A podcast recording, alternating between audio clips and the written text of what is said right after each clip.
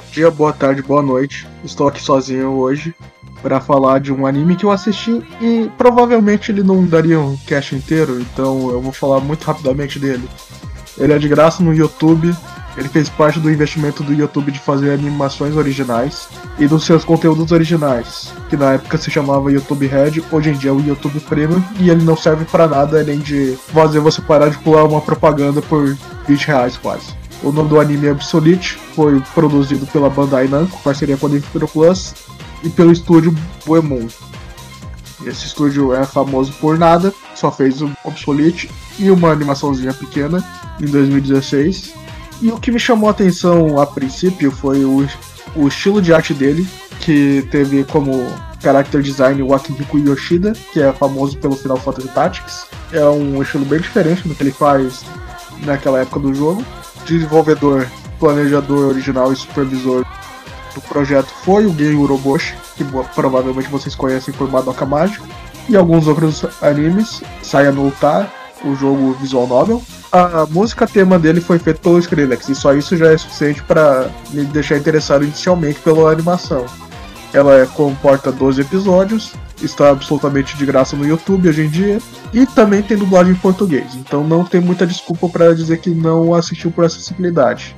Cada episódio tem cerca de 10 minutos, e a história do anime em si, um dia misteriosamente aliens aparecem para comunicar a Terra, dizendo que eles querem trocar calcário por exoframes, que são essas máquinas que se tornam armas de guerra. São exoesqueletos onde que as pessoas montam e controlam quase que mentalmente essa máquina.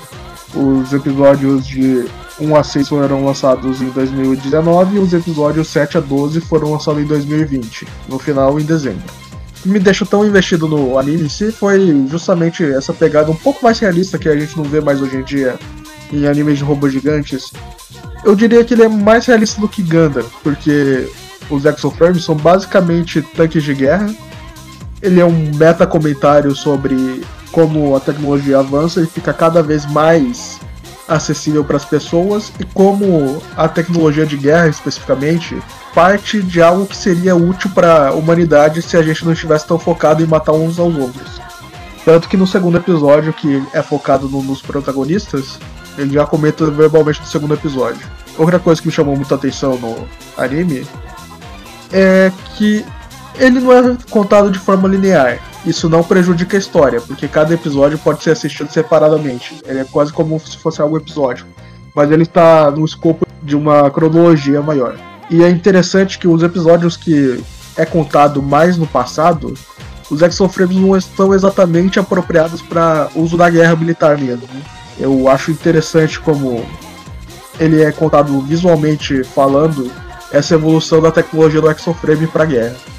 Outro ponto que eu acho muito legal do anime é justamente ele focar em vários pontos do mundo e várias tensões de exércitos e exércitos paramilitares. Ele tem quase uma pontinha de comentário sobre guerras envolvendo as regiões africanas mais pobres, onde que devido à demarcação territorial indevida feita pelo imperialismo europeu, fez com que vários povos de vários povos e povoados e etnias africanas entrassem em guerra constantemente. Ele tem um pouco disso, ele não se foca muito nisso, mas o que ele faz é o básico. Eu não acho que ele faz isso ruim, mas podia ser um pouco mais expandido. Ele tenta só dar uma abertura para essa discussão, minha maior crítica. Porque conforme a gente vai descobrindo, parece que tem uma tentativa de fazer coisas episódicas e tentar fazer essa construção, esse trabalho de construção de mundo. Ele fica muito na parte subjetiva da construção de mundo, porque é muito focado nos personagens que são na guerra propriamente dito. E eu falo isso principalmente porque o Gen Uroboshi foi o principal escritor para os roteiros onde que é contada a história dos teóricos protagonistas desse anime, que são um grupo dos Marines dos Estados Unidos e do primeiro até o quarto episódio é contado uma história onde que cada integrante desse grupo é o protagonista. Da segunda temporada, o grupo é propriamente formado.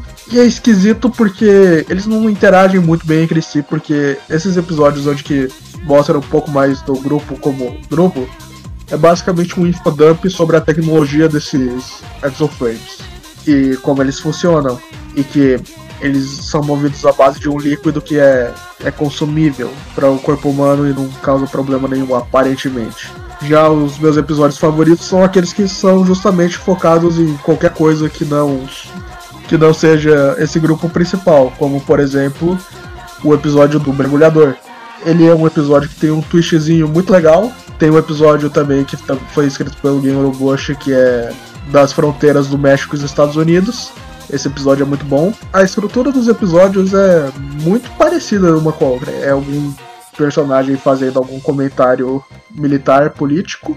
Temos cenas de ação e às vezes temos um twist no final. Eu não recomendo muito a série, sinceramente, porque ela parece incompleta, apesar de ter duas partes. E no final das contas ela não conta nada.